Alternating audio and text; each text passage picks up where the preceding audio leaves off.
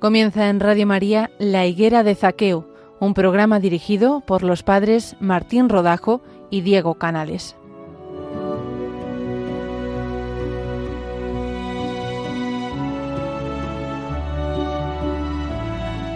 Buenos días, oyentes de Radio María. Bienvenidos un día más a este programa de la Higuera de Zaqueo, en el que el Señor nos invita a subirnos para contemplar la presencia de Dios que pasa en tantos sitios, en tantos lugares, de tantas formas en la Iglesia. Hoy le damos gracias a Dios porque se sube a esta higuera de Zaqueo con nosotros la delegación de familia y vida de la diócesis de Alcalá. Nos acompaña Encarna Calderón y Rubén Gómez. A los micrófonos estamos el padre Diego Canales y el padre Martín Rodajo, que también les saludamos afectuosamente en este mes de julio, en este mes de la Virgen del Carmen, aprovechamos pues a felicitar a todos los marineros y a todas las personas que están en la playa. Qué suerte tienen de poder disfrutar de este tiempo de vacaciones y también de familia. Pues si les parece, antes de comenzar este programa vamos a rezar, vamos a pedirle al Señor que nos concede el hablar y el escuchar. Que a nosotros, los que hablamos, nos conceda hacerlo de tal modo que los que escuchan lleguen a ser mejores. Y a los que escucháis os conceda hacerlo de tal modo que no caigamos en la tristeza los que hablamos. Y antes de presentar a los invitados de esta mañana, vamos a recordaros cómo podéis poneros en contacto con nosotros a través del correo electrónico la higuera de zaqueo arroba radiomaria.es. Ya sabéis que estamos encantados, el Padre Diego y yo, de recibir vuestros mensajes que respondemos siempre puntualmente. El matrimonio aparece desde el principio de los tiempos, cuando en la fundación del mundo el Dios creador le entrega a Adán a Eva. Se entregan mutuamente para que esta unión los haga fecundos y padres de probada virtud. Y ellos, a través de los siglos, nos han legado a nosotros, a través de esta institución del Dios creador, este matrimonio que elevó Jesús a la categoría de sacramento. Esto significa el Señor concedió a esta unidad entre el varón y la mujer, esta unidad fiel, abierta a la vida, para la mutua ayuda, una categoría especial de sacramento. ¿Esto qué significa? Pues significa que hay una gracia particular que Dios concede a los esposos. ¿Y para qué?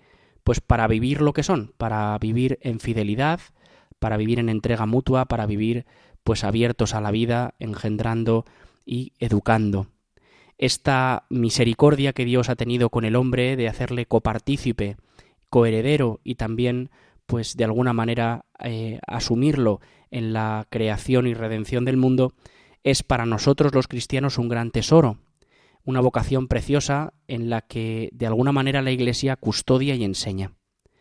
Nos acompañan hoy, como decía antes, también el Padre Martín, vamos a presentarles ahora los delegados episcopales de familia y vida, Ahora también nos explicarán qué es esto de ser un delegado episcopal de familia y vida, porque es verdad que mm, tampoco sabemos a lo mejor muy bien en qué consiste esto de, ser un delegado y cómo ayudan ellos también al obispo en esta tarea de custodiar eh, el matrimonio y de, y de ayudar en la pastoral. Bueno, pues muy bienvenidos Encarna y Rubén a este programa, a esta que es vuestra casa. Y nada, presentaros un poco, decirnos quiénes sois, hace cuánto tiempo que sois delegados, en qué consiste un poco eso de ser delegado eh, del obispo para el matrimonio y la familia. Buenos días, Diego. Estamos encantados de poder estar aquí y de, pues bueno, pues poder eh, acompañaros en este programa que, que realizáis y que seguro que es tan interesante para toda la audiencia. Bueno, pues somos eh, Rubén y Encarna, llevamos 35 años casados, vamos a hacer este septiembre, ¿verdad Rubén? Sí.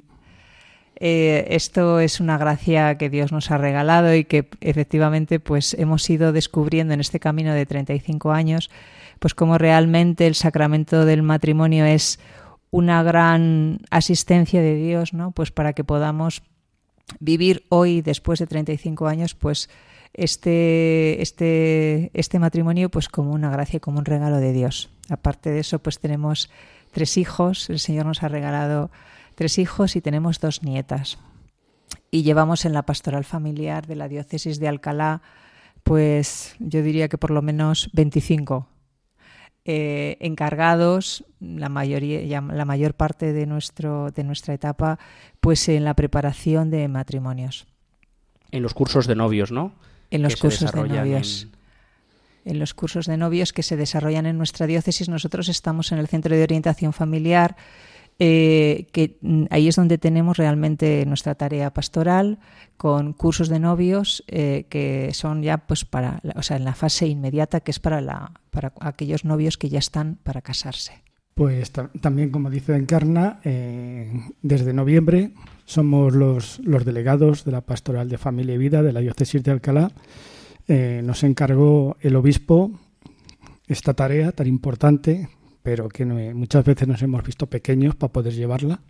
¿Y qué funciones tiene esta, esta tarea? Pues eh, colaborar con el obispo, a donde el obispo no podría llegar a tantos sitios, simplemente pues llevar a cabo esta tarea a través de, de todo de, de, lo que el obispo nos va, nos va, nos va diciendo y poder eh, llevarla no solamente a las familias, sino también a todas las parroquias. Intentar colaborar con todas las parroquias de la diócesis, que sepan que está aquí una pastoral que les apoya, sobre todo a todos los sacerdotes de la diócesis, que una, una pastoral que quiere apoyarles en nombre del obispo, que queremos estar cerca de ellos.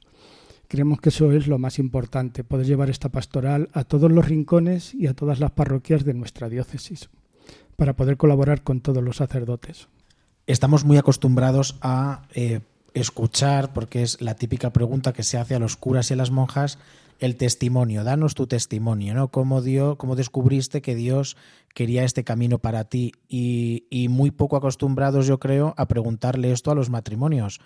No sé si nos podíais contar un poco vuestro testimonio vocacional, cómo habéis descubierto que vuestra vocación era el matrimonio y que además erais el uno para el otro.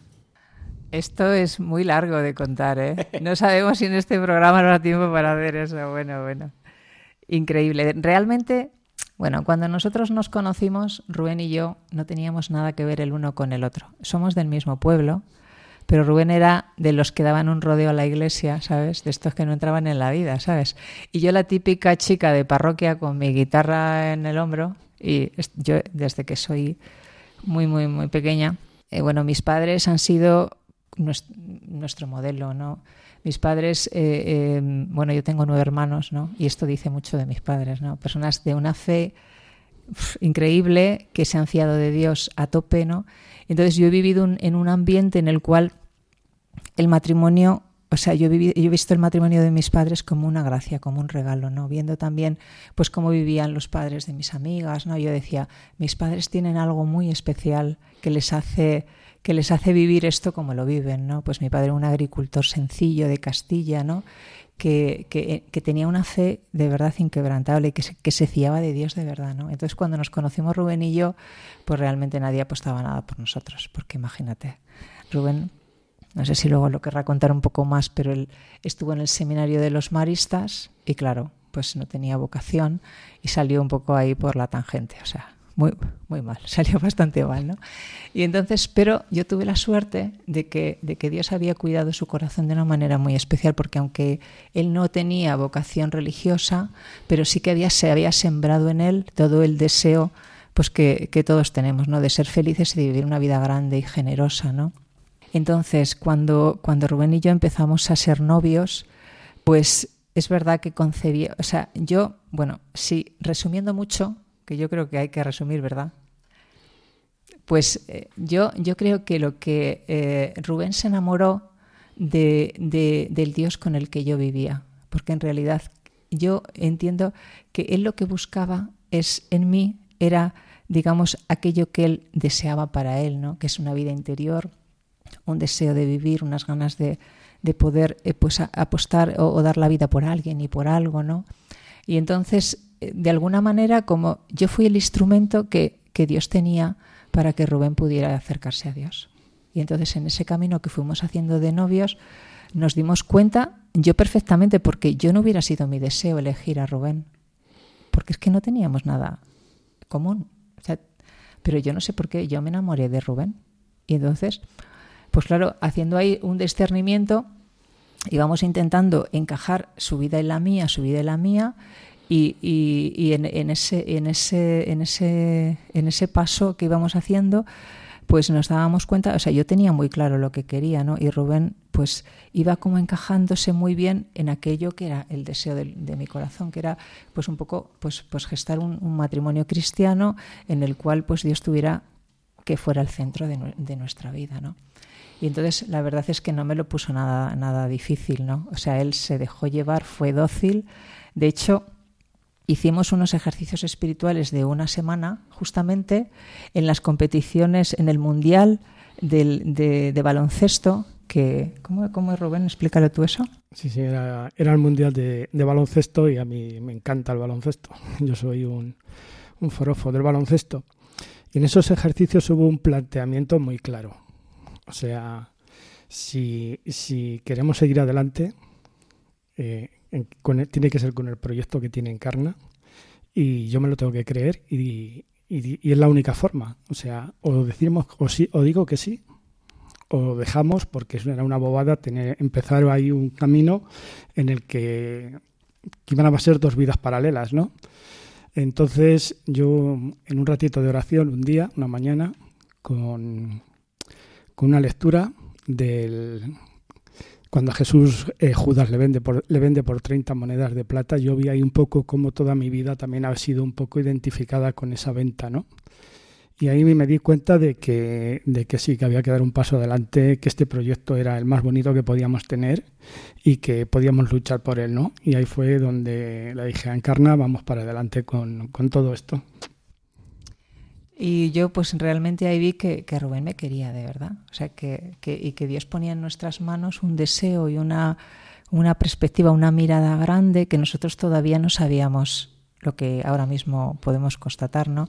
Pero sí que fue un inicio de un amor verdadero, bueno, bonito y que aspiraba a algo, o sea, era como, como descubrir eh, pues lo que ya todos llevamos dentro. O sea, tú descubres una vocación, tú no, te, tú no dices yo quiero estar casado, yo quiero ser religiosa, tú lo descubres en ti como, como algo que te planifica y que te llena la vida de una manera que no sabes por qué. ¿Por qué este hombre? Pues si no es el que yo hubiera elegido. Eh, eh, pero de alguna manera como que ese eh, todo lo que íbamos viviendo nos iba diciendo que estábamos llamados a vivir juntos para siempre y que Dios había creído en nosotros para hacer visible su amor en el mundo. Qué cosa tan bonita. ¿Eh? De verdad que sí. O sea, yo estoy muy impresionado, ¿no? O sea, también a veces decía el padre Martín y con mucha razón, ¿no? estamos acostumbrados a hablar de vocación eh, de vida consagrada o vocación sacerdotal, pero es que el matrimonio es una verdadera vocación y hay que descubrirla, ¿no? Y esa belleza de la vocación matrimonial, yo creo que también, pues, es lo que vosotros os dedicáis, ¿no? En la pastoral eh, de, la, de la familia es hablar sobre la vocación al matrimonio, es decir, a veces uno puede pensar, bueno, la pastoral familiar es simplemente arreglar tuercas, ¿no? De matrimonios que están un poco ahí, que se desvencijan, pero yo creo que no, o sea, yo creo que es recuperar esa mirada que Dios tiene sobre la vida del matrimonio y que Dios tiene sobre, sobre el corazón de los esposos. Al final, Dios habla al corazón de los esposos y le concede una gracia particular para que puedan amar y para que puedan entregarse, ¿no? Creo que al final ahí está todo. Y toda la pastoral familiar, bueno, si no me corregís que aquí los especialistas sois vosotros, pero, pero la pastoral matrimonial tiene que ir enfocada ahí, ¿no? Como a, redescubrir la belleza del matrimonio. También, em, aprovechando un poco que este mes de julio, al comienzo del mes de julio, eh, ha habido un encuentro de delegados y agentes de pastoral también a nivel nacional. Eh, en la Sierra de Madrid, me parece que fue, ¿no? Mm. Eh, a ver si nos podéis contar un poco también qué se ha visto allí o qué habéis visto vosotros eh, que, pueda, que pueda ser de interés también, ¿no? O sea, qué, qué perspectivas de trabajo se, se, han abierto, por dónde creéis que está caminando la pastoral familiar, dónde creéis que habría que poner como, como el acento, contarnos un poquito también eh, qué habéis vivido allí estos mm. días. Bueno, pues lo primero que hemos visto y hemos descubierto es la, preocupación que la Iglesia tiene por, la vocación al matrimonio. Cómo nuestros pastores y cómo desde Roma el propio Papa está preocupado por la situación hoy en día de los matrimonios. Y entonces eso nos ha dado mucho ánimo para ver todo lo que se está empezando a desarrollar desde, desde Roma y cómo todas las conferencias episcopales están empezando a trabajar en este proyecto común que es eh, intentar levantar y hacer ver a los matrimonios la riqueza y la belleza del sacramento del matrimonio. Creemos y que es fundamental hoy en día, no solamente para la Iglesia, sino para la sociedad, que esta vocación al matrimonio, que este sacramento se empiece a vivir y se empiece a mostrar la belleza que tiene. Es un sacramento bello, en el que Cristo está en medio de nosotros, no solamente el día que está en eh, el día que recibimos el sacramento, sino que Cristo nos acompaña todos los días de nuestra vida. Nosotros siempre se lo decimos a los, a los novios. Qué bonito es cuando esos esposos, en ese abrazo conyugal que se dan, está Cristo en el medio. Cristo no se queda en la puerta. Y creo que hay que, hay que empezar a mostrar la belleza del sacramento del matrimonio en el mundo. Y, nos alegra mucho que desde la Iglesia, desde nuestros pastores, estén empezando a, lanzar líneas de trabajo en todas, las, diócesis, en todas las conferencias episcopales, para, intentar eh, que la gente llegue a, descubrir cuál es su verdadera vocación. O sea, hay que ayudar a los jóvenes a, que, a que descubran a qué están llamados en esta vida, porque si no lo descubren su corazón se va a quedar vacío, todos tenemos el corazón deseando llenarle y tenemos que descubrir para qué. Entonces eh, se está haciendo todo lo que es un proyecto catecumenal en el que se pueda ir intentando unir desde no unir sino acompañar en todos los momentos de la vida de, de, las personas, desde pequeños, desde las catequesis, desde los adolescentes, desde en que cada uno ya vaya escogiendo su propia vocación, tanto a lo que va al sacerdocio o que va a la vida religiosa se les pueda acompañar, pero también a esos novios que empiezan y que quieren un acompañamiento y que no saben cómo vivir su noviazgo hoy en día en la sociedad lo único que ven es los vídeos y cómo se vive. Y, muchas veces eso se están dando cuenta que el corazón no, les, no se les llena. Entonces hay que poner esos procesos para poder acompañar los inicios de los noviazgos, acompañarles en el momento en que ya optan por el matrimonio y acompañarles en los años después del matrimonio. Creemos que es fundamental para que el matrimonio se sienta acompañado en todo momento desde la juventud hasta que pasen los días de, que se haya casado, ¿no? Y ese es el proceso en el que hemos estado trabajando en Guadarrama con, los obispos, eh, con todos los delegados de España, pero con, y desde Roma ha venido una subdirectora de la del dicasterio para explicarnos un poquito y es una maravilla ver cómo la Iglesia continúa unida, luchando todos en el mismo frente. Sabemos que es un proceso lento, y que va a ser complicado, pero creemos que es el camino que tenemos que seguir. A la persona no se la puede dejar eh, compartimentada en, en, los en ciertos momentos de su vida. Hay que ir creando, hay que ir tirando muros, hay que ir creando puentes y hay que ir acompañando a la persona desde que nace hasta que fallece. Creemos que eso es, eh, y sobre todo, ayudándoles a que en esos procesos descubran a Cristo. Una persona que ha descubierto a Cristo su vida la tiene enfocada y su corazón le, llevará lleno, ¿no? Por complementar un poquito lo que dice Rubén, estamos acostumbrados, o la mayoría de nuestras diócesis, la preparación al matrimonio consiste en un fin de semana de preparación, ¿no? Y, y en realidad, pues vemos que, a ver, que para cualquier vocación, ¿no? Los candidatos al sacerdocio, los candidatos a la vida religiosa, ¿no? Pues es un proceso que a mí no se, no, se me ocurriría ir al seminario y decirle al rector, oye, que, que mira, que tengo un hijo que va a ser cura y quiero que sea mañana, ¿no? O sea, pues eh, es un, es, así es como estamos haciendo eh, para el sacramento del matrimonio, ¿no? Vienen unos novios y dicen, oye, que me quiero casar en septiembre. Y bueno, pues con un cursito de ocho sesiones o un fin de semana, pues ya lo tienes resuelto, ¿no? Y entonces estamos viendo que, bueno, lo que, lo que nos han insistido mucho en Guadarrama es que el proceso tiene que ser un, una, o sea, en el, en el, tiempo tiene que haber un tiempo prolongado, tiene que haber unas pautas, unos ritos, eh, digamos que, que, dan paso de, un, de, un, de, una etapa a otra, eh, eh, tiene que haber una o sea, no solamente no es una catequesis, es que esto es el, yo creo el, fundamento de todo, ¿no? Tenemos que hacer que nuestros jóvenes que, se, que, que, viven una vida de noviazgo, que nuestros matrimonios les pongamos en contacto con Cristo, ¿no? Y que Cristo sea el centro de sus vidas. Y luego les iremos acompañando en ese a ser discípulos desde su vocación, desde su llamada, ¿no? Pero no tenemos, o sea, es lo que estamos haciendo es muy insuficiente. Entonces, bueno, nos han dado muchos palos por ahí porque en muchas diócesis lo que se hace es un fin de semana para preparar a los futuros matrimonios, ¿no?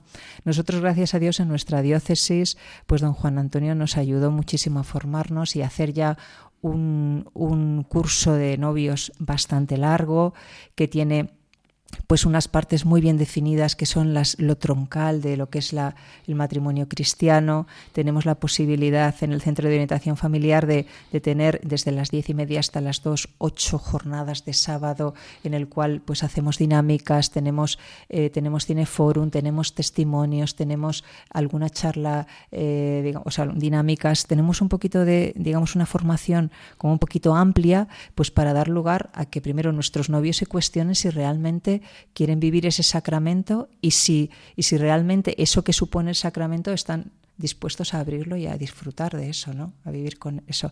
Entonces eso es un reto porque todos hacemos lo que podemos, ¿no? Pero en realidad nos tenemos que tenemos que poner, eh, digamos, tenemos que poner al matrimonio en el centro de nuestros de nuestros pastorales, porque porque la mayoría de nuestros jóvenes van a estar casados, ¿no? Entonces, cómo ordenar los afectos, cómo vivir en este momento, ¿no? La vida eh, pues como novios o, como esposos. Es que da igual, ¿no? O sea, es, es un reto realmente, ¿no? La vida cristiana eh, nos plantea ahora mismo, pues, pues es que, o sea, lo que se pretende es que todos los que somos cristianos y lo sabemos necesitamos una prolongada, o sea, un tiempo prolongado para disfrutar, para discernir, para saber lo que queremos y lo que, y lo que podemos hacer eh, con, con, con, algo tan grande como es que Dios nos ha, querido que a través de nuestro cuerpo y de, y de, y de nuestra entrega ¿no? podamos ser el signo visible del amor de Dios en el mundo. Hablabais de un catecumenado, habéis utilizado esta palabra y veo que Encarna tiene un documento que yo creo que recoge esto sobre la mesa. No sé si nos lo quieres presentar, sus líneas maestras, podríamos decir, o alguna eh, nota que consideres como más significativa de, de, este documento que entiendo que es del Dicasterio para la Familia y Vida de la Santa Sede, que deben ser como unas líneas, yo no lo he leído, pero imagino que serán unas líneas maestras de por dónde debe ir eh, pues este catecumenado familiar que las diócesis luego tendrán que implementar, imagino, en sus pastorales, ¿no? Mm. Sí, esto está colgado en, en, Internet, se llaman itinerarios catecumenales para la vida matrimonial. Es decir, no es para los matrimonios, sino es para para, para, formarnos bien para cuando, cuando lleguemos a vivir como esposos, ¿no? Bueno, en realidad, claro, pues es, aquí estamos, o sea, de verdad que esto es una nueva era, por decirlo así. Esto, esto, esto es mucha tela, ¿eh? es mucha tela. La verdad es que es un documento muy fácil de leer, en, en el cual lo que el Papa nos está queriendo decir es que pues que se ha acabado el tiempo de las rebajas para el matrimonio, en el sentido de decir, pues con un, nada, unas horitas y hasta ya te podemos casar, ¿no?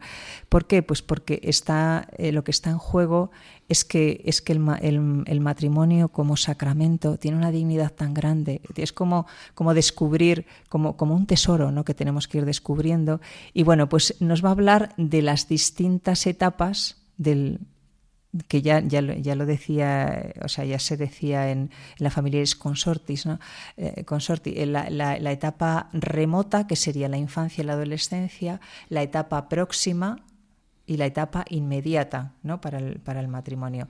Y que en todas las etapas, o sea, aquí va a ir hablando de cada una de las etapas y cómo deberíamos de, como de centrar, ¿no? en, o sea, y, que, y que tienen que ser o sea, toda la pastoral, eh, desde la juvenil, eh, la catequética, tiene que estar, digamos, en el centro el sacramento del matrimonio como eh, discernimiento de, esa vocación y, bueno, como intentando descubrir qué significa esta, esta llamada, porque en realidad lo que tú decías es así, ¿no? O sea, el matrimonio es una vocación en la Iglesia y es un sacramento de misión junto con el orden sacerdotal, es decir, que el matrimonio tiene una tarea en la iglesia, ¿no?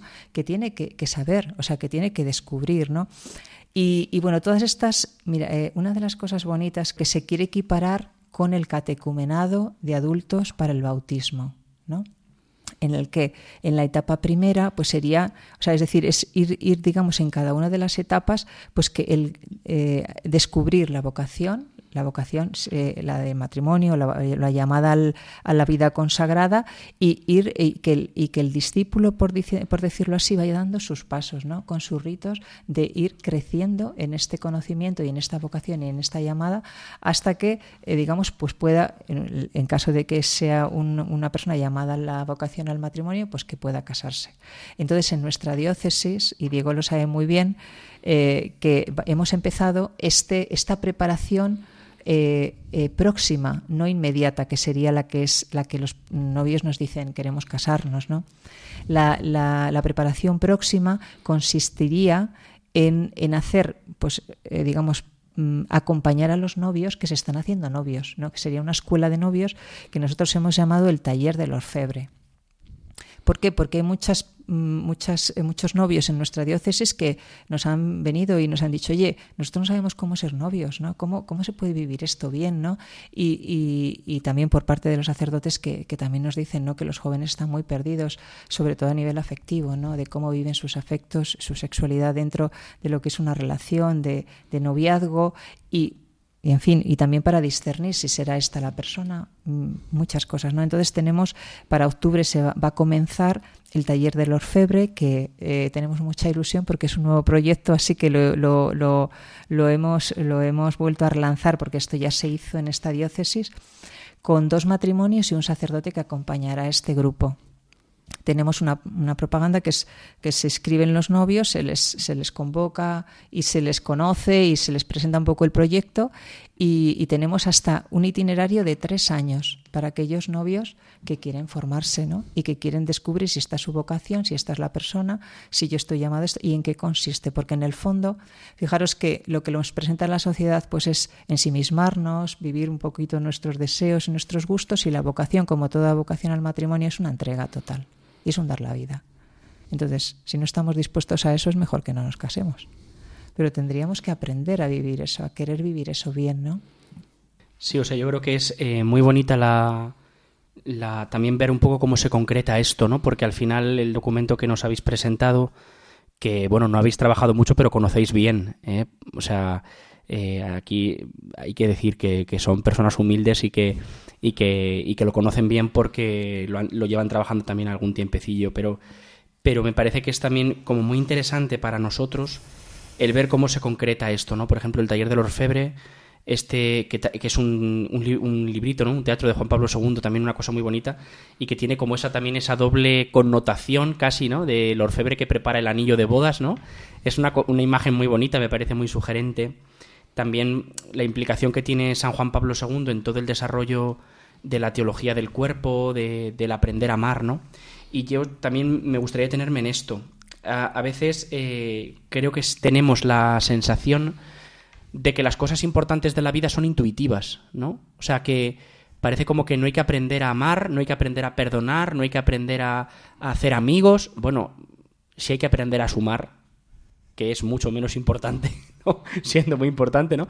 Pero si hay que aprender a leer, hay que aprender a sumar, ¿cómo no va a haber que aprender a reconciliarse? ¿Cómo no va a haber que aprender a hacer amigos y a cuidarlos? ¿Cómo no va a haber que aprender a amar? ¿no? A veces decimos, no, las cosas humanas como que uno las, las aprende, nace sabido, ¿no?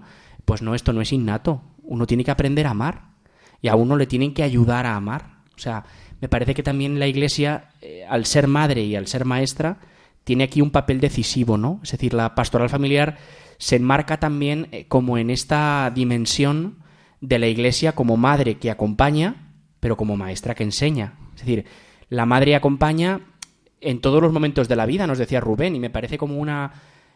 O sea, un cambio de perspectiva muy necesario. O sea, efectivamente, esto no es simplemente de he pensado que me quiero casar, bueno, toma el manual de instrucciones y ya está, ¿sabes? Te lo lees en casa, elige las lecturas de la boda y con eso nos vale sino que al final es, bueno, hombre, eh, uno tiene que aprender y preparar el corazón. Una de las cosas más bonitas también que me ha parecido cuando nos habéis hablado un poco del testimonio vocacional matrimonial que habéis seguido, es una cosa que ha dicho Encarna de Rubén. Ha dicho, el Señor le iba preparando el corazón. A mí eso me ha parecido muy bonito, porque es que es verdad que uno tiene que aprender a preparar el corazón. O sea, al final, amar no es inmediato, ni es innato. O sea, esto no uno tiene que aprender a entregar, uno tiene que aprender a perdonar, uno tiene que aprender a pues a tantas cosas, ¿no? Entonces, me parece que esto es efectivamente esto no se aprende el día de antes de la boda. No es que el cura te diga, bueno, venga, pues si discutís os pedís perdón. Pues ya está, y con eso estaría, ¿no? Es decir, esto no es tan fácil, la vida luego no es tan fácil, ¿no? O sea, esto como si no como el chiste, ¿no? Que dice, eh, no os acostéis sin pediros perdón. Dice, ya llevamos tres días despiertos. ¿No? O sea, al final eh, la teoría es muy fácil, pero uno o la empieza a vivir como con naturalidad desde muy pequeño, o sea, uno aprende que la vida está hecha para entregarla, que la vida está hecha mm, pues para, para vivirla mm, de verdad, ¿no? También escuchándos mm, me acordaba de, de, una frase que impresionó mucho de la JMJ de Madrid en el 2011, ahora que estamos ya prácticamente en la JMJ de Lisboa. Eh, decía el Papa Benedicto a todos los jóvenes allí que estábamos en Cuatro Vientos con un calor como el que hace hoy, ¿no? Eh, nos decía a todos, no os conforméis con otra cosa que no sea la verdad y el amor. O sea, yo creo que al final es gritar eso a la gente, ¿no? Decir, mira, no te conformes con otra cosa que no sea la verdad. O sea, no te conformes con vivir de cualquier forma, no te conformes con, con, vivir de los afectos arbitrarios que tienes y que te dominan muchas veces. No te conformes con eso, no, no te conformes. Eh, confórmate con lo que Dios quiere para ti, no te conformes con menos. O sea, busca la vocación que Dios ha puesto en tu corazón, porque eso es lo que Dios quiere para ti, eso es lo que va a planificar tu corazón. Entonces, me parece una cosa como también muy esperanzadora que, que la Iglesia mire eh, a la persona con el horizonte de su vocación. ¿no? ¿no? es decir, bueno, esas son cosas de mayores, ya te preocuparás de eso más adelante, ¿no? Sino que al niño ya se le procure introducir esta dinámica del amor, ¿no? Esta, esta forma de vida que es el, la forma esponsal, porque al final toda forma humana es una forma esponsal. ¿Eh? O sea, no es que haya una, formas de estar en el mundo, una sea la esponsal y otra la de ser cura y otra la de ser monja, es que todos son formas esponsales, ¿no? Bueno, eh, yo sé que de esto me podéis contar mucho más vosotros a mí que yo a vosotros, ¿no? Pero si podéis como eh, profundizar en esta idea que me parece que la habéis dejado ahí un poco, eh, porque hay muchas, ¿no? Pero me parece que es una forma como muy bonita, ¿no? Ayudar al niño, ayudar al joven, ayudar al, al joven ya mayor, ¿no? Ayudar al que se va a casar a vivir esponsalmente. A mí me parece que esa es como una de las claves, ¿no? Es, es fundamental. Yo creo que todos estamos creados para vivir y nuestro amor esponsal. O sea, no hay otra. Si quieres ser feliz, tienes que, te, que saber vivir tu amor esponsal, tanto el, el, religioso, la religiosa, el sacerdote o, los matrimonios, ¿no? Y yo creo que eso tiene que nacer y eso nos lo tiene que mostrar eh, eh, la Iglesia, que es madre yo creo que tenemos que empezar a coger la iglesia como madre, como una madre de, la tierra que desde que naces hasta que mueres no te deja. Eres hijo, estés en casa, no estés en casa. Tú eres hijo de esa casa, tú eres hijo de esa madre. Y yo creo que la iglesia tiene ahí, eh, tenemos, no la iglesia, parece que cuando decimos la iglesia nos referimos a los sacerdotes, yo creo que tenemos todos un papel muy importante para mostrar al mundo cómo es el amor esponsal no quiere decir que el amor esponsal sea un amor eh, de, pajaritos todos los días. El amor esponsal es un amor que se trabaja, es una tarea, ¿no? Es una tarea en la que nos vamos, eh, nos vamos trabajando eh, todos los días, en el que nos vamos aprendiendo a pedir perdón, en el que vamos sabiendo entregarnos, ceder a nuestros gustos, a nuestros caprichos, a nuestras por la otra persona, ¿no? Y yo creo que eso está hoy mucho por demostrar al mundo. Ver cómo es esa entrega por el otro. El amor esponsal al final es decir, yo no estoy completo, ¿no? Es decir, Dios ha pensado que mi corazón necesita el corazón de otro para, para tener una vida plena. Es decir, mi corazón necesita. Mm. Eso yo creo que es como la esponsalidad y como más sí. escurrida, ¿no? Podríamos decir. Eso luego es verdad que se, se, se vive de formas distintas. Bien en la esponsalidad matrimonial, o en la esponsalidad de la vida religiosa, o en la esponsalidad también de la vida eh, sacerdotal. Pero al final, eh, estas tres vocaciones propias de la Iglesia son un yo conmigo mismo no me basto. Uh -huh. Necesito ent entregar mi vida a un otro que me hace mejor. O sea, uh -huh. entiendo que mi vida es un regalo para otro, pero que la vida del otro también es un regalo para mí. Uh -huh. ¿no? Ahora vivimos, eh, como un, yo muchas veces lo escucho a veces en las canciones también de la radio, ¿no? Que dice, no, yo soy mi mejor amigo, no necesito a nadie. Digo, jope, qué pena, ¿no? O sea, qué pena tener que vivir así, como diciendo, el resto me hace daño, el resto me quita, el resto. Me, da como mucha pena, ¿no? Porque creo que se traiciona lo propio del corazón del hombre, que es el deseo esponsal del decir, tú eres un regalo para mí, tú me haces ser mejor, tú me complementas lo que a mí me falta, ¿no? Esto es verdad que se da en muchos ámbitos y en muchas profundidades, ¿no?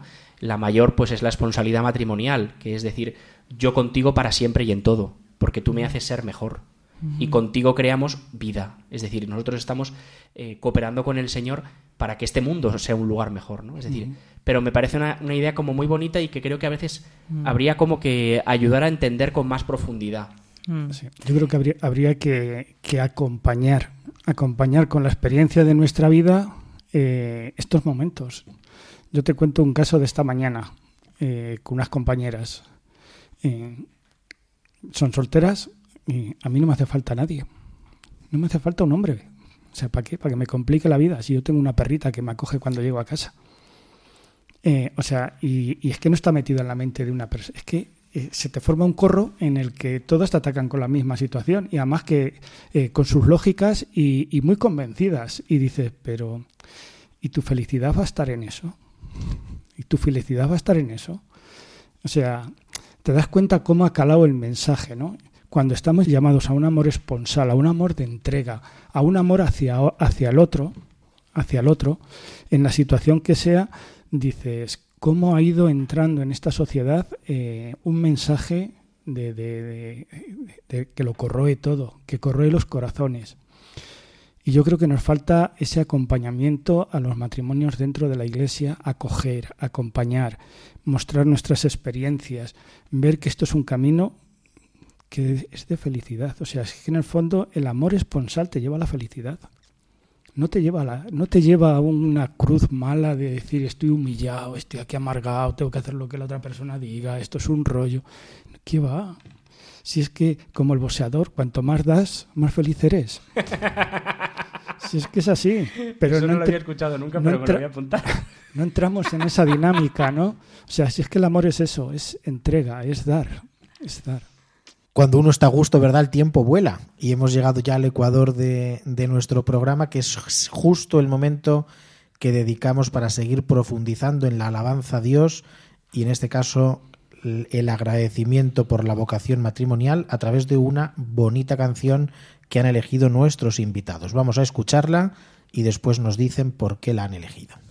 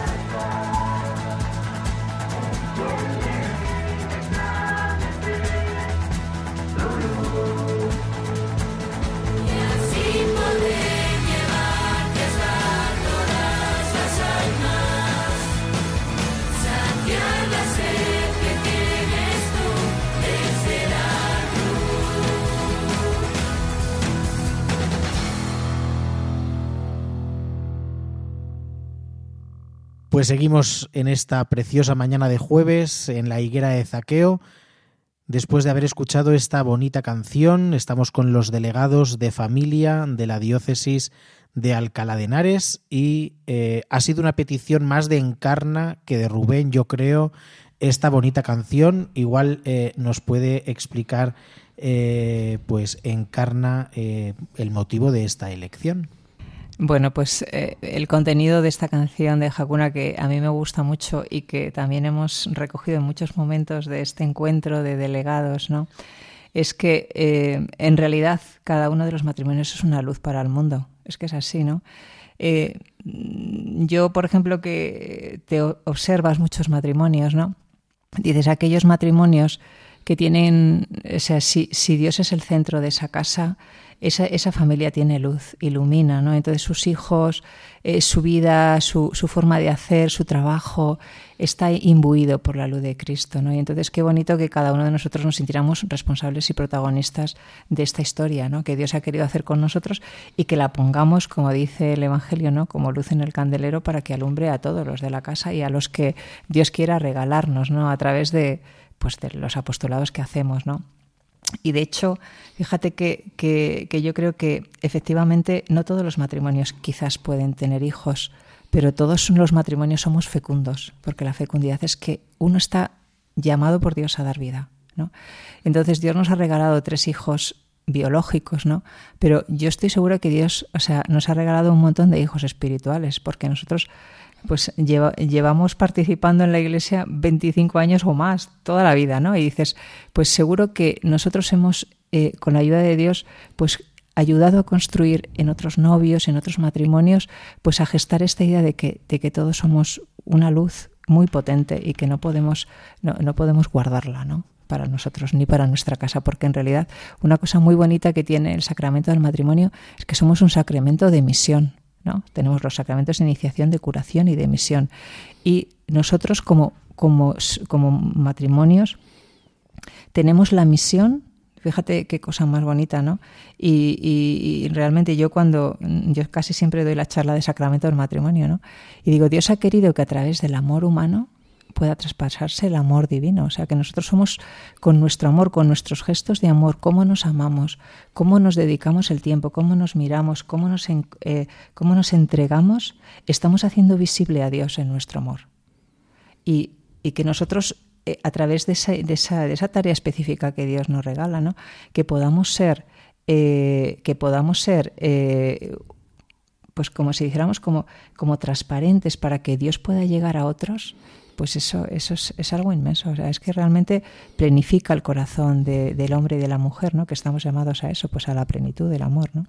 Yo creo que todos somos capaces de reconocer la belleza, ¿verdad?, en cualquier ámbito y en eh, esta mañana en las, en las palabras que nos decís y en la realidad que nos mostráis, que contrasta a veces con, con tantas familias y tantas personas que viven eh, pues situaciones dolorosas en familias rotas, eh, asistimos, ¿no? Lo vemos en los medios de comunicación o en nuestras propias familias. Vemos situaciones muy dolorosas. No sé si sería, si, nos podríais ofrecer a grandes rasgos un diagnóstico de cómo está la familia española, podríamos decir, eh, o, la familia en nuestra diócesis o en, en, el ámbito más mm, cercano a nosotros, un diagnóstico al menos a grandes rasgos no sé si nos podéis ofrecer?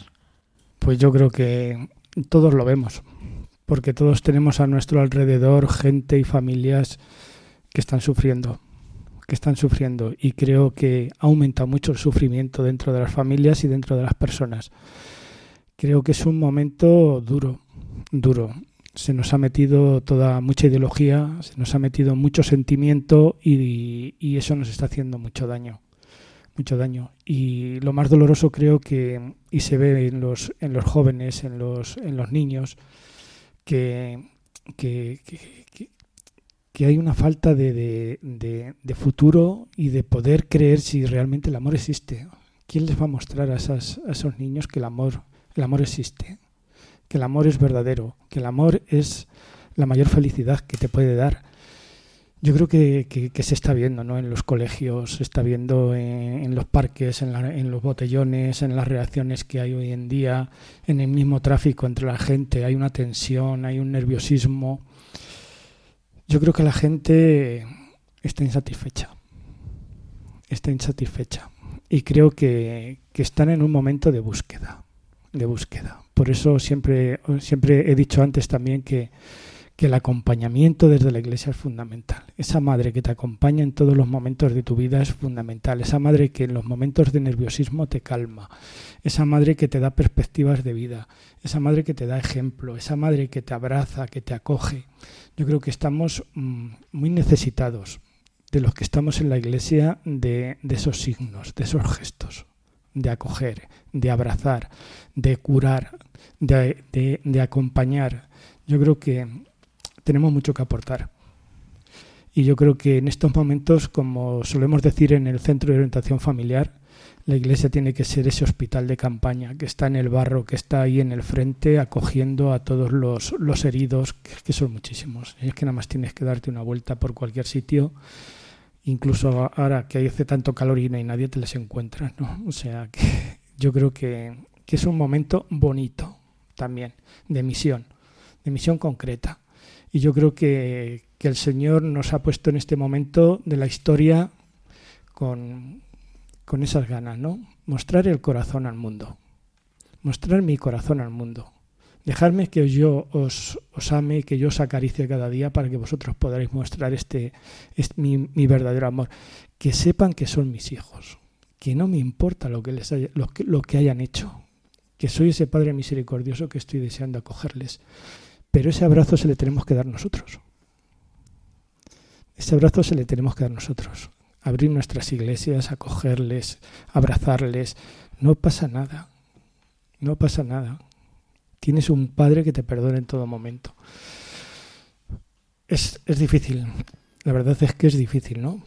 Pero yo creo que es una misión y un momento fundamental. Yo creo que el Papa Francisco también esto le duele y está muy preocupado por todo este tema, ¿no?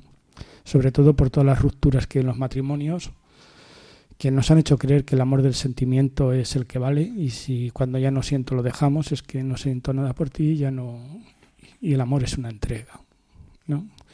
Yo creo que hay, hay, un libro de Giovanni Marini que se titula El amor, un nombre, un rostro y nos, nos, nos dice, decía Giovanni Marini, decía para todo lo que hacemos nos preparamos, estudiamos, eh, hacemos oposiciones, nos molestamos, un trabajo constante. Y decía, ¿y para el amor? ¿Y para el amor? ¿Qué hacemos? ¿Donde el corazón me lleve? No. El amor me tiene que llevar a un fin muy concreto, que es Cristo, y ese le tenemos nosotros en la Iglesia. Sí, o sea, yo creo que mm, efectivamente eh, se puede entender el matrimonio de muchas maneras, pero solamente San Pablo eh, lo ha definido así, ¿no? O sea, es el amor entre Cristo y su iglesia. Entonces, si nos falta el amor de Cristo, pues hombre, ya nos vamos a quedar un poco cojos, ¿no? O sea, podemos aquí hacer un acto sobrehumano y decir, sí, sí, yo te prometo ser fiel por mis propias fuerzas, te prometo, pero al final es complicado, ¿no? Porque es una gracia que se recibe. Yo recuerdo eh, cuando, cuando nosotros, bueno, cuando yo me ordené de diácono, que es cuando uno hace las, los juramentos de, pues eso, de fidelidad al obispo, promete el celibato, la liturgia de las horas, todos los, todas las promesas y juramentos que hacemos los sacerdotes antes de ordenarnos, eh, nosotros lo hacemos aquí en la cripta de los Santos Niños, en la catedral, que es el lugar donde, donde fueron martirizados los patronos de nuestra diócesis. Y estábamos todo el seminario allí, eh, haciendo ese juramento. Y entonces cuando terminamos de firmar todo y de jurar todo con toda la solemnidad del acto, don Juan Antonio se dirigió a los que lo habíamos hecho, a los que nos íbamos a ordenar de diáconos, que éramos cuatro, me parece cinco, y nos preguntó, ¿vosotros creéis que vais a poder llevar esto adelante? Y claro, nosotros ya habíamos jurado, cualquiera dice que no. y le dijimos, por supuesto, por supuesto. Y él nos dijo, vosotros solos no vais a poder. Yo creo que es un poco esto, ¿no? O sea, vosotros solos no podéis. Nosotros solos no podemos. O sea, si no está el, si no está el Señor en medio de la vida, en medio de, de, de, mi, de mi cada día, ¿no? Que, que me hace ser fiel, que me hace ser apostólico, que me hace ser entregado, que me enseña a amar, que me enseña a perdonar. Si no está el Señor, ¿cómo voy a poder hacerlo yo, no? O sea, yo creo que lo habéis dicho en unas cuantas eh, en unas cuantas preguntas que os hemos hecho, lo habéis reconducido con muy buena eh, intuición, me parece, ¿no? Al final hay que poner a la persona delante del Señor, porque es Él el que enseña a amar. Si Dios es amor, el único que enseña a amar es Él, ¿no? O sea que eh, nosotros podemos dar consejos, técnicas, diagnósticos, pero al final si uno no pone a la persona, si uno no se pone a remojo de Dios, que es amor, ¿de dónde va a sacar esto? Y seguramente muchos de los que nos están oyendo están casados y, muchos estarán viviendo situaciones maravillosas, otros a lo mejor situaciones de más dificultad. Vosotros que trabajáis en el COF, en un centro de orientación familiar, y seguro que tenéis experiencia en, en haber reconstruido, ayudado a reconstruir con la gracia de Dios eh, vidas rotas y situaciones rotas, igual nos podéis dar o podéis dar a, estas personas que nos pueden estar oyendo con agobios de su propia vida algún consejo, aparte de estar eh, a remojo de Dios, que es el más importante de todos los consejos, algunas cuestiones, a lo mejor algunas recomendaciones de tipo práctico desde vuestra experiencia. Bueno, nosotros en el COF, en el Centro de Orientación Familiar, no somos orientadores, o sea, la tarea que tenemos es la coordinación de los cursos de novios. Ahí trabajamos en este ámbito que nosotros llamamos preventivo, ¿eh? Preparar muy bien a los matrimonios para que pues puedan celebrar un sacramento y, vivir como cristianos. ¿no? Y aunque sí que es verdad que nosotros, desde que hicimos los estudios del máster de Juan Pablo II de la teología del cuerpo y todo esto, somos muy conscientes de que en realidad mm, nos han vendido, a ver, las películas, el cine, nos ha vendido un amor romántico y eh, un amor que, no es un amor verdadero, ¿no? Y que en realidad em, eh, estamos como muy imbuidos pues, por todo lo que vemos, por las series, por. en fin. Y muchas veces nos hemos olvidado de que el matrimonio es que yo me entrego a otra persona como, o sea, y la otra persona es única y es, es esa. O sea, quiere decir que muchas veces, muchas veces somos héroes fuera de nuestra casa, ¿no? Pero en nuestra casa invertimos muy poco tiempo, preparamos muy poco. Eh, eh, este, este, don que es, el, matrimonio, ¿no? Es una tarea diaria. Es que yo tengo que trabajar todos los días para decir, eh, para decirle al Señor sí, o sea, para decirle al Señor y a mi marido sí te quiero y te vuelvo a decir que sí y te vuelvo a decir que te quiero, ¿no? Es un sí que se repite diariamente, ¿no? Por eso yo creo que muchas veces tenemos que que caer en la cuenta de que el ser humano es, es, un misterio, somos muy complejos. Las mujeres somos muy complejas y los hombres también, porque para una mujer un hombre es muy complejo también, es decir, somos igual son un poco más simples que nosotros, pero pero cada uno eh, sencillo, bueno, a lo mejor es lo de simple es un poco ofensivo, no, no perdonarme los, los hombres, pero a ver, yo creo que, que los hombres se dejan entender mejor, por decirlo así. Nosotros somos muy complejas para ser entendidas. Y estas, por ejemplo, estas diferencias que, por eso, por ejemplo, esta preparación próxima del taller de los febre, pues uno de los elementos importantes es conocernos. Es que las mujeres, nuestra psicología, nuestra forma de, vivir, de hacer, de querer, es muy diferente a la del hombre. Entonces, primero, autoconocerse, saber quiénes somos, saber que nosotros no somos como los varones, es que no lo somos. Por eso Dios ha querido que seamos un complemento. Pero no podemos, no podemos ser iguales, ni tenemos que tender a ser iguales. Entonces, yo por un lado creo que la clave es, es no pretender, o sea, no idealicemos el matrimonio. Y luego, dejemos que Dios nos vaya planteando unos retos que es que en el matrimonio, mira, primero los primeros años porque te casas y no sabes cómo tienes que vivir eso. Después porque vienen los hijos. Después porque viene la adolescencia. Después siempre hay momentos en los que uno se puede decir, pero Señor mío, pero esto qué es, pero ¿de dónde me has metido a mí? ¿Qué es esto, no? Pero yo siempre pienso, si Dios nos ha dado una vocación y una llamada, pues tenemos que acudir al que nos da la vocación y la llamada, pues para escuchar y para saber qué tenemos que hacer. Es decir, la oración conyugal, por ejemplo, es una cosa preciosa, ¿no? Que juntos, y la oración familiar, ¿no? Que juntos nos pongamos delante de Dios, Señor, ¿qué quieres de nosotros? ¿Cómo vivimos este momento? ¿Qué, tendría, qué tenemos que hacer? Y luego, por otra parte, es decir, no idealizar el matrimonio, vivir en la realidad de lo que somos, porque yo no me he casado con lo que yo creía el hombre que... Es que yo me he casado con este hombre, con sus, con sus virtudes y con sus defectos. ¿no? Entonces, aprender a querer a mi marido es una tarea diaria. Es una tarea. Yo, nosotros llevamos 35 años de casados y todavía estamos aprendiendo a querernos. No sabemos querernos porque el hombre viejo tira para adentro y dice que quiere quererse a sí mismo más que al otro. Entonces es, un, es una vida que siempre se está queriendo poner, Señor, que quiero decir que sí, que quiero entregarme, que quiero amar y que quiero amar de verdad a mi marido y que quiero amarme, amar a mi marido por encima de, de mí mismo. ¿no? Entonces, no idealizar. La vida de matrimonio no es, no es, o sea, no es como las películas nos lo han presentado, ¿no? Luego querer al hombre y a la mujer concreto con el que tienes, con el que te has casado, ¿no? Y luego por otra parte, pues también ofrecer los centros de orientación familiar, porque hay muchas familias que se han atascado o que viven pues unas heridas graves que, o gordas que no saben solucionar juntos. Entonces, pues gracias a Dios en nuestra diócesis tenemos el centro de orientación familiar gratuito, que todas las familias que tienen una crisis importante, que no saben resolver el problema que tengan o que tienen una situación difícil con un hijo, siempre pueden tener alguien que les escuche, que les pueda escuchar objetivamente y que les puede ayudar a continuar en el camino. Todos lo podemos necesitar, no hace falta que estés en el caos total, ¿no?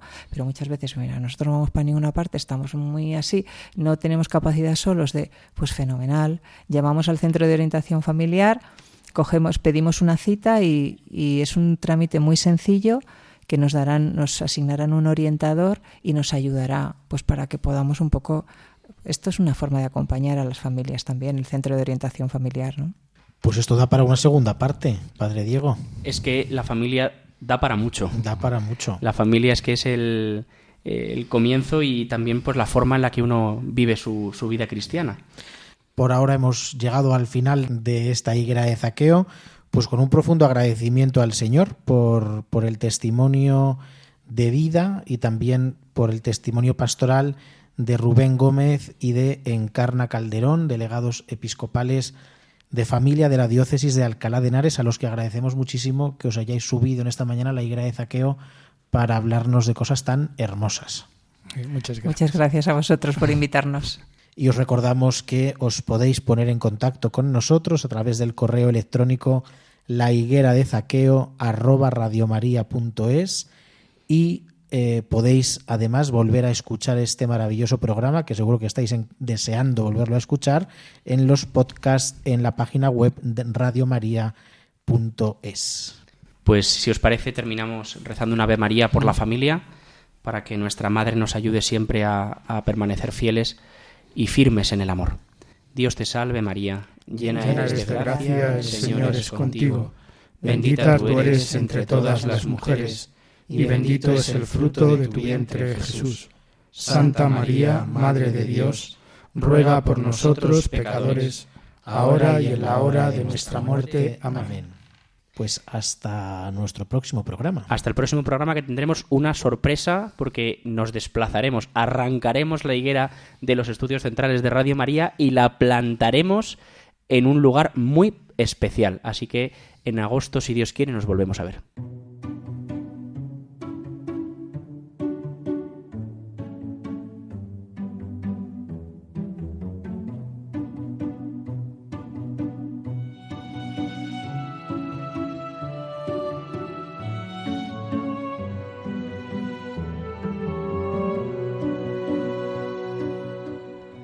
Finaliza en Radio María La Higuera de Zaqueo, un programa dirigido por el padre Martín Rodajo y el padre Diego Canales.